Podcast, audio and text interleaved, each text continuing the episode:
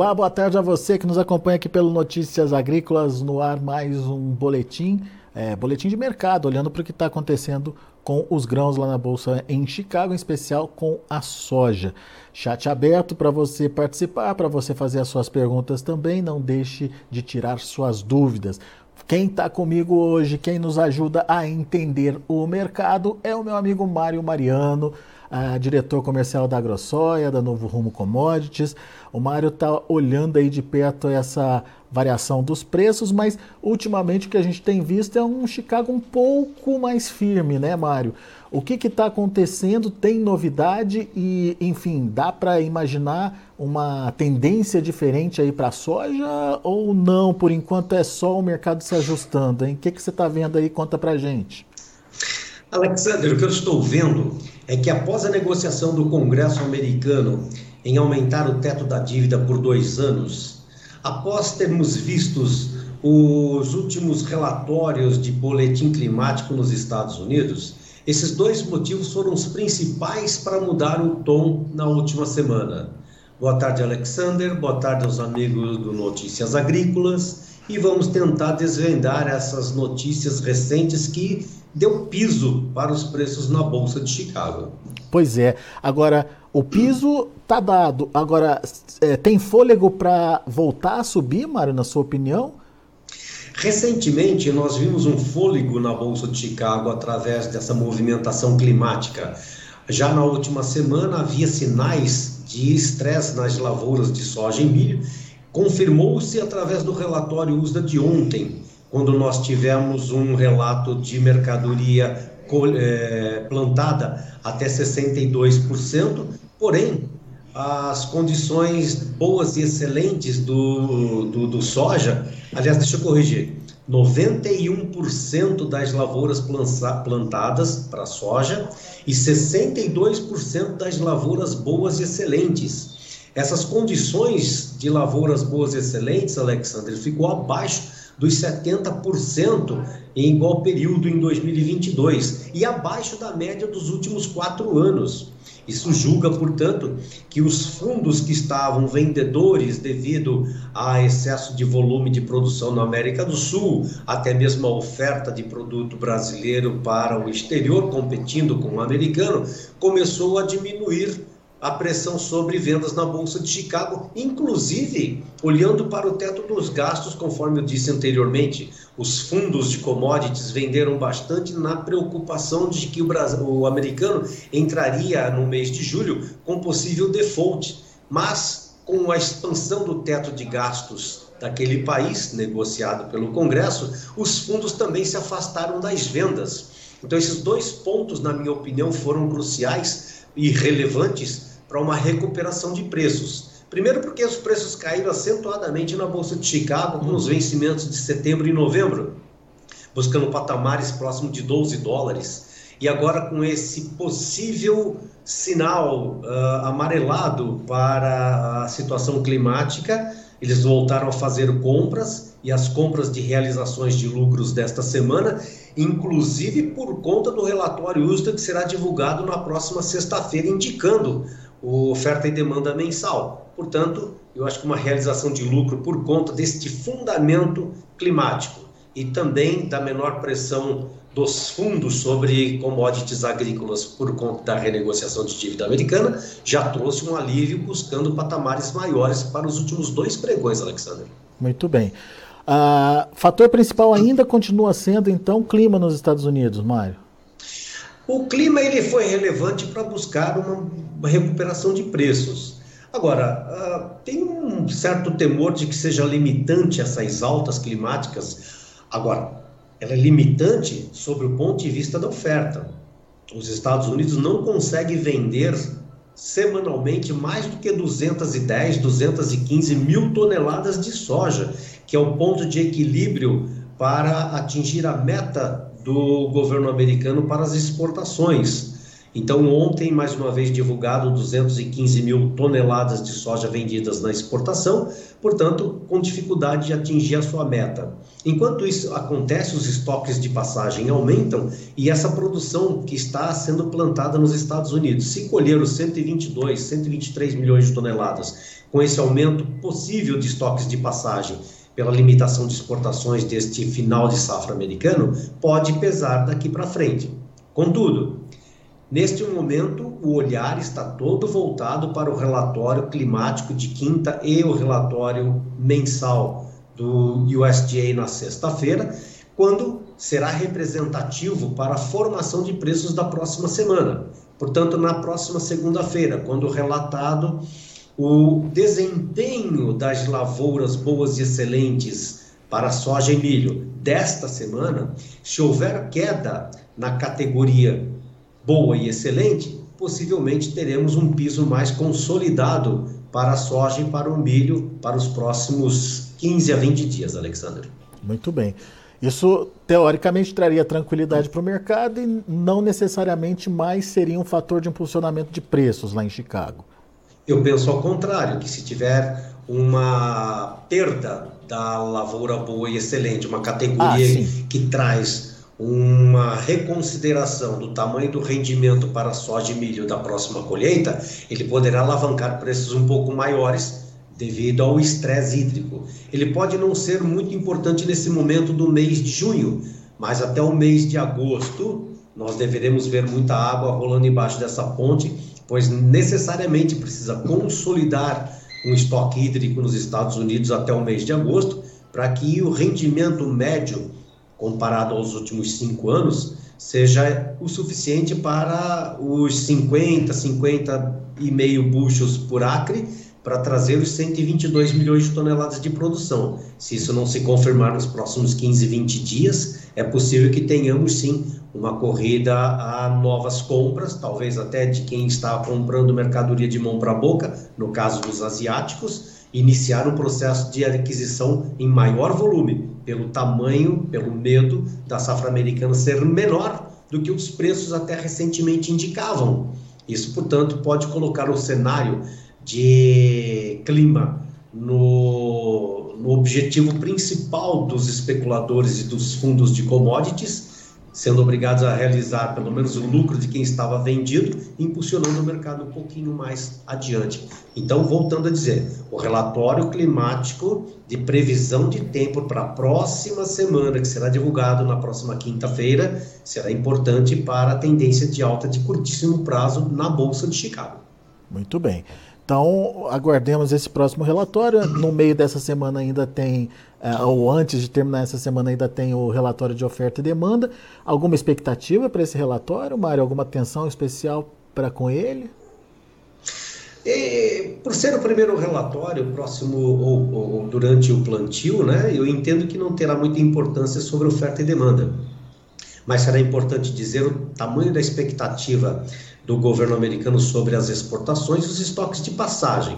Nele nós saberemos se isso houve, de fato, muitos ou nenhum cancelamento de vendas antigas e os estoques de passagem serão já é, iguais ao conhecido nos últimos é, informativos, ou se eles terão algum peso.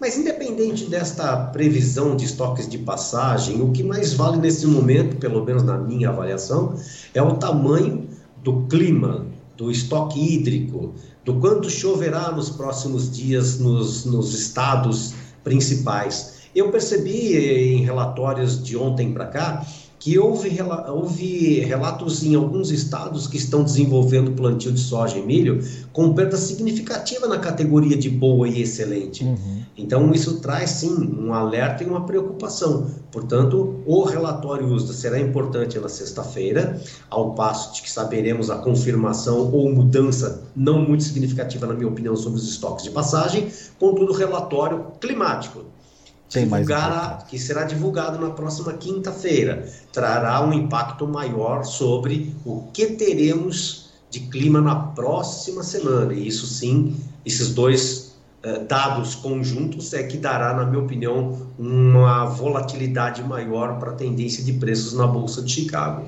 Do lado brasileiro, como temos tido uma estabilidade nos prêmios de exportação, por exemplo, para o mês de julho, ao redor de 75, 80 centavos abaixo da Bolsa de Chicago, isso já não é tão relevante na tendência, ou seja, o brasileiro, as exportações brasileiras neste momento não devem pressionar alguma alta que porventura venha acontecer. Mas podemos enxergar algumas vendas de brasileiros para os embarques mais adiante, como, como exemplo, setembro, agosto, pois nesse período, Alexandre, é importante saber, os chineses ainda têm uma necessidade de cobertura das suas, dos seus estoques. Aparentemente, 50% é necessidade de estoques para posição de agosto e um pouco mais, em torno de 67 a 70% a necessidade de compra de chineses para estoques no mês de setembro. Então, o impacto será maior para o clima se ele não tiver alguma previsão de chuvas nos próximos 6 a 12 dias nos Estados Unidos e provavelmente chineses serão obrigados a vir a buscar produto onde teremos estoque de passagem maior aqui no Brasil durante os meses de agosto e setembro, que é o período onde estará iniciando a colheita americana, Alexander. Essa valorização do real, ela pode ser um impeditivo para que isso se concretize, Mário? Recentemente tivemos uma evolução para patamares de R$ 5,10 para cada dólar, mas foi uma passagem uh, muito rápida, dadas as circunstâncias políticas aqui no Brasil, e não havendo a consolidação do aumento dessa desvalorização do real, quando volta para patamares atuais de 4,90, 4,91, acaba encarecendo o produto brasileiro em dólares lá fora. Então, sim, concordo contigo. A valorização do real tira o pragmatismo de exportações brasileiras, uma vez que no passado recente, a pressão era por oferta devido à queda dos prêmios para o produto brasileiro e agora o dólar tem sido impactante neste na substituição da queda dos prêmios da exportação. Com o dólar a 4,90, 4,91, nós perdemos um pouco a competitividade? Sim, mas também temos bons volumes a serem vendidos ainda e no momento da entre safra americana, provavelmente o brasileiro será mais assertivo em termos de vendas. Quem sabe daqui para frente nós tenhamos, se tudo ocorrer como está sendo sinalizando, uma estresse hídrico nos Estados Unidos, um aumento de demanda para o produto brasileiro. Daí teremos uma precificação melhor daqui para frente, mesmo com o dólar a 4,90, 4,91, Alexander. Boa, Mário. É, mas daí a gente já relatou aqui no Notícias que a colheita do milho já começou em algumas regiões do Mato Grosso. É, tá, tá incipiente ainda, tá pouca ainda, mas enfim, já começou. Daqui a pouco chega o volume, Mário. E daí? Como é que fica tenho, essa relação eu, do milho e da soja, hein? Eu tenho chamado a atenção bastante de nossos amigos, parceiros, é, sobre essa questão comercial. O relatório de colheita recentemente do IMEA, Instituto de Agronomia Mato Grossense, indicou que 49 milhões de toneladas deverá ser a produção uh, de milho naquele estado. As em tradings, uh, profissionais do campo que coletam informações de produção arriscam até 52 milhões de toneladas de produção. O fato é que 49 ou 52 milhões de toneladas, embora sendo um número significativo de 3 milhões de toneladas de um indicativo para outro, Chama mais atenção o fato de o estoque de passagem de momento de soja, junto com essa possível uh, grande volume de colheita de milho, ocupar espaço semelhante, em torno de sim, 40 a 41 milhões de toneladas de, eh, de, de armazenagem estática naquele estado, deverá trazer alguma confusão.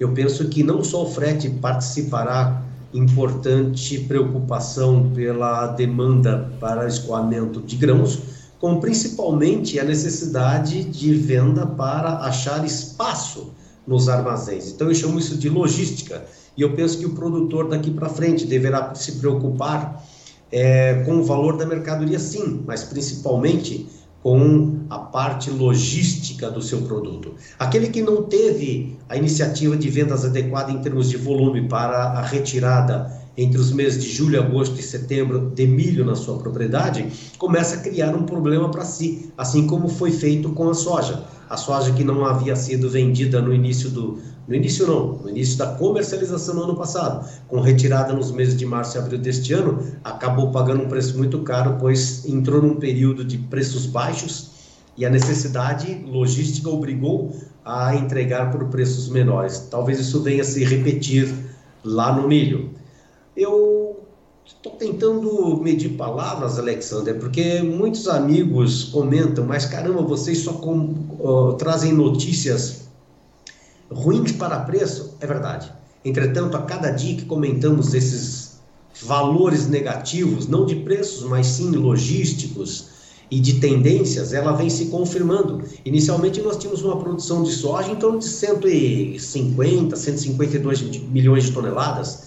Esta semana, o final de, final de semana, recebemos informação de 158 milhões de toneladas, um número muito próximo da produção da soja. Então, cada dia que passa, encontramos números é, superlativos de produção na soja, este exemplo que eu estou colocando, e no milho, esses valores que estão trazendo entre 49 e 52 milhões de toneladas. É um alerta que nós estamos levando para o mercado da preocupação que tamanha produção venha pressionar os preços, não só no mercado físico, como já está acontecendo há algum tempo, mas sobretudo no mercado de prêmios na exportação.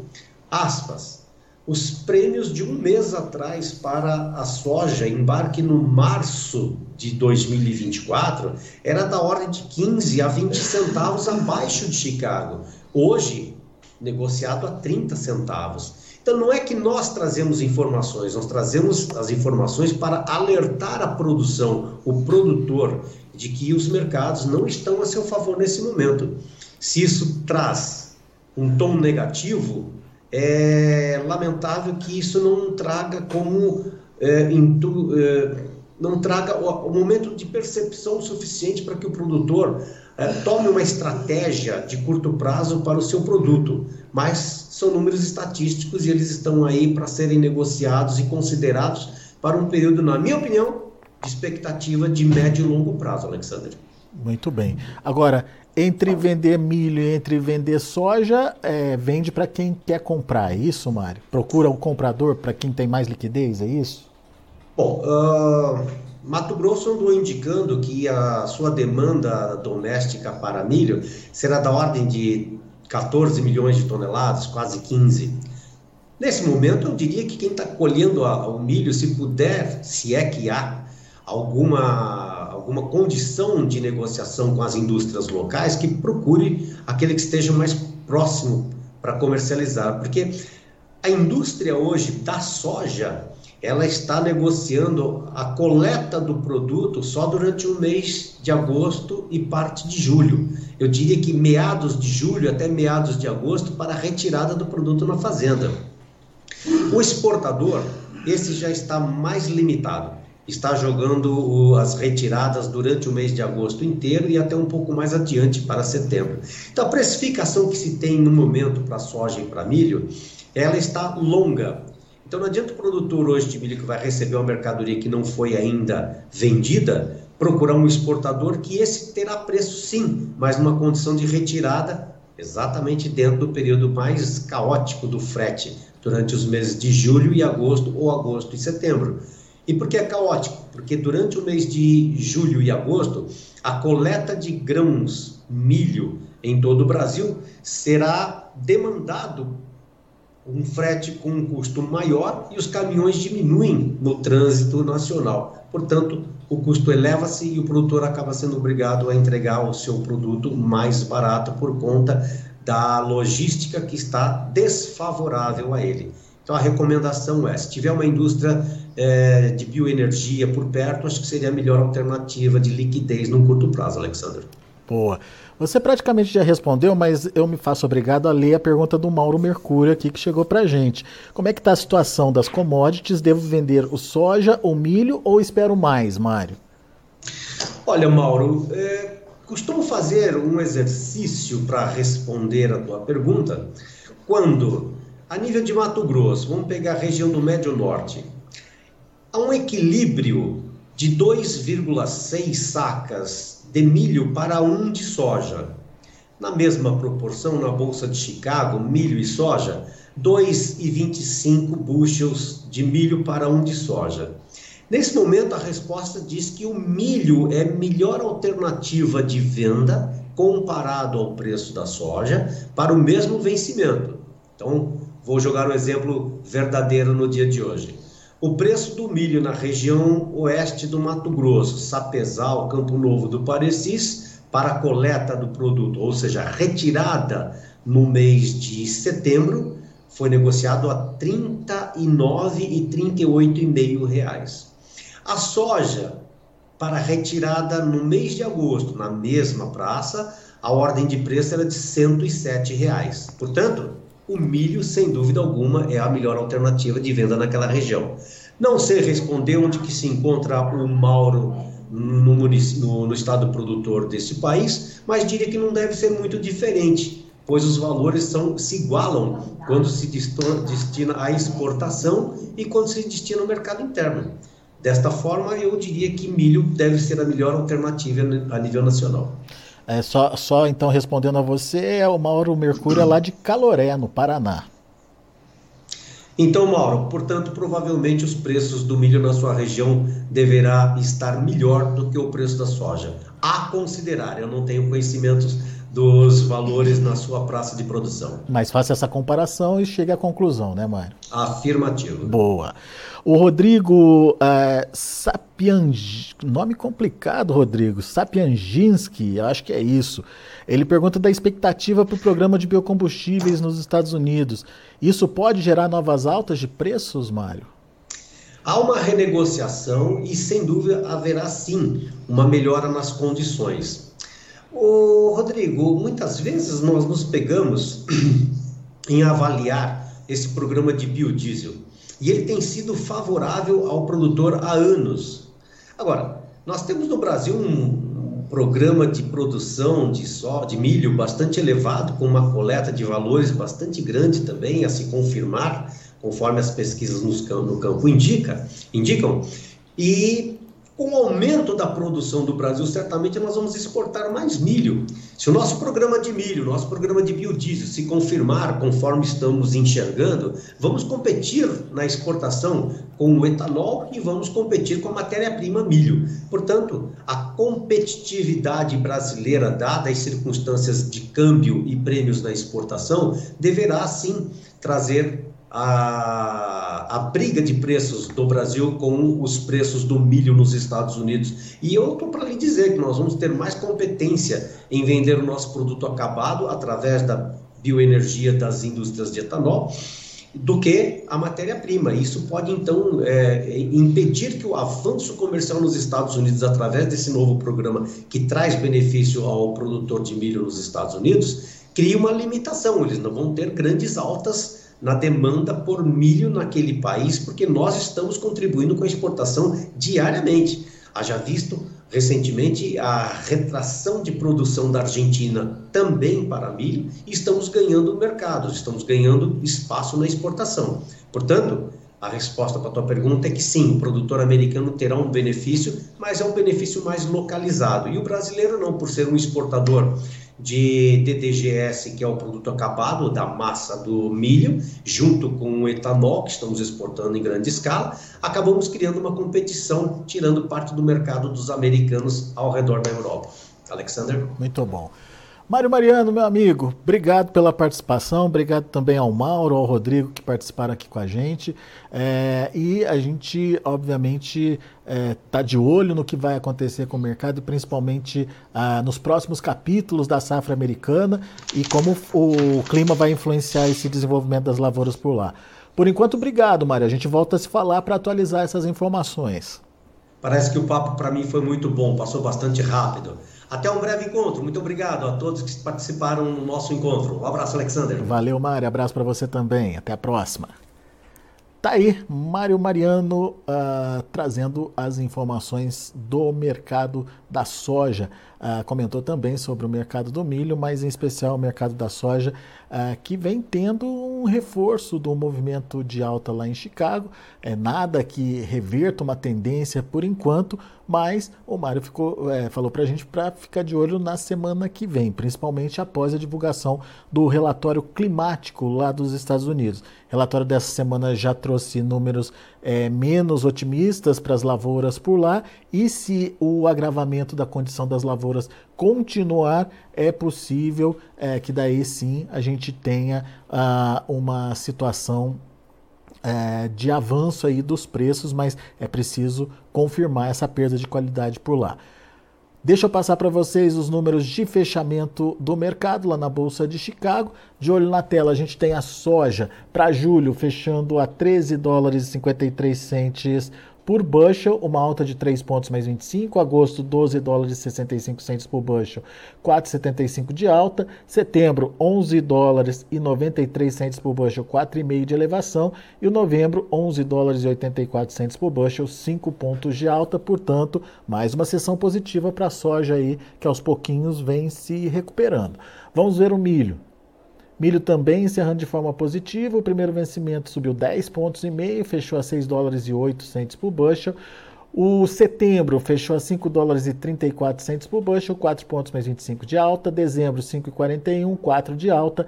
Março, 5 dólares e 50 centos por bushel, alta aí de 4 pontos também. Vamos ver o trigo. Uh, Para julho, 6 dólares e 27 centos por bushel, 3 pontos mais 75 de alta. Setembro também teve a mesma alta, fechou a 6 dólares e 40 centos por bushel. Dezembro, 6,58, 2,75 de alta. A mesma alta para março de 2024, que fechou a 6 dólares e 74 centos por bushel. Tá aí, são os números de fechamento do mercado lá na Bolsa de Chicago. A gente vai ficando por aqui. Agradeço a sua atenção, a sua audiência. Continue com a gente.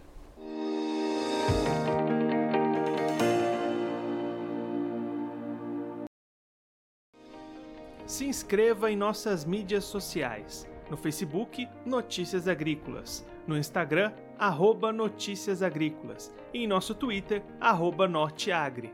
E para não perder nenhum vídeo, não se esqueça de nos acompanhar no YouTube e na Twitch Notícias Agrícolas Oficial.